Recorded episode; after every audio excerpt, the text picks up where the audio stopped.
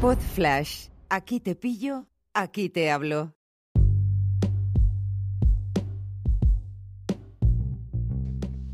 Hola a todos, aquí Nacho, ¿qué tal? ¿Cómo estáis? Hoy es 9 de febrero de 2020, son las 10 menos cuarto de la mañana.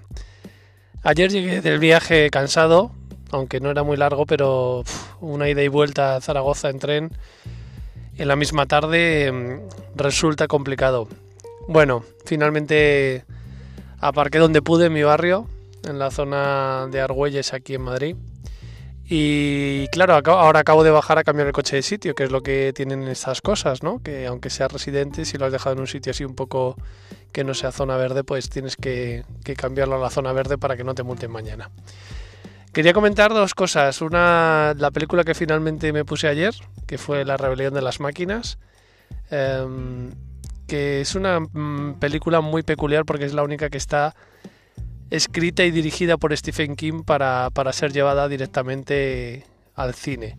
El título en inglés es Maximum Overdrive y me apeteció verla porque, como os dije, yo en el, en el AVE siempre veo cine cutre y escuché un episodio de Cine Mascopazo un podcast que dejó de emitirse pero que estaba muy bien.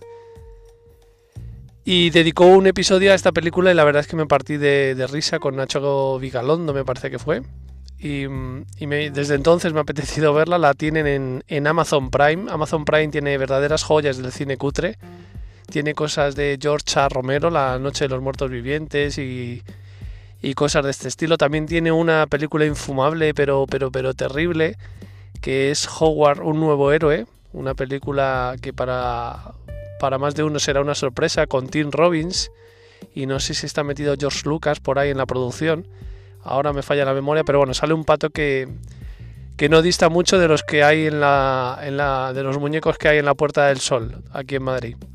Así es el nivel de los efectos. Bueno, Maximum Overdrive, la rebelión de las máquinas, os la recomiendo si queréis ver un rato de cine cutre. Es eh, tronchante el planteamiento inicial eh, y todo lo demás, eh, protagonizada por Emilio Estevez, ya sabéis, la tenéis en Amazon en Amazon Prime, una auténtica una auténtica joya.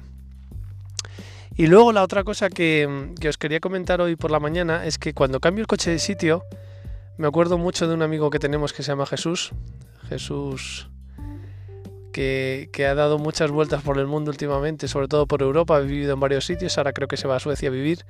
Me acuerdo mucho de él porque dice que de Madrid le gustan mucho las cafeterías, tomarse un café en el barrio. Y yo afortunadamente tengo esa suerte poder hacerlo. Ahora mismo acabo de bajar a aparcar el coche, ya he encontrado sitio, no me ha costado mucho porque la gente que viene aquí de marcha pues ya se ha marchado. Em, y, en este tiempo que me queda, pues ahora me pasaré a coger el pan en, en la panadería y, me gusta mucho ese momento íntimo de tomarme un segundo café.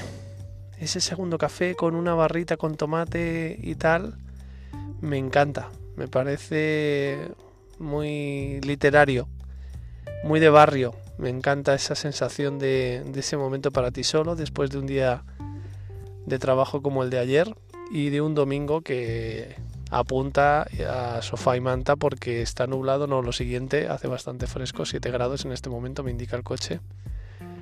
Y nada, me voy a tomar este pequeño recreo eh, así en soledad para descomprimirme, para relajarme, para disfrutar el café, para pensar en mis cosas, en, mi nuevo libro que no para de, de trotar en mi cabeza y que tengo que pasar a, a papel o, o al procesador de textos que corresponda para empezar a darle forma.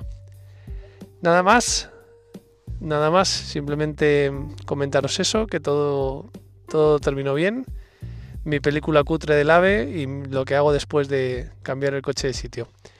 Que tengáis un fantástico domingo. Un abrazo, adiós.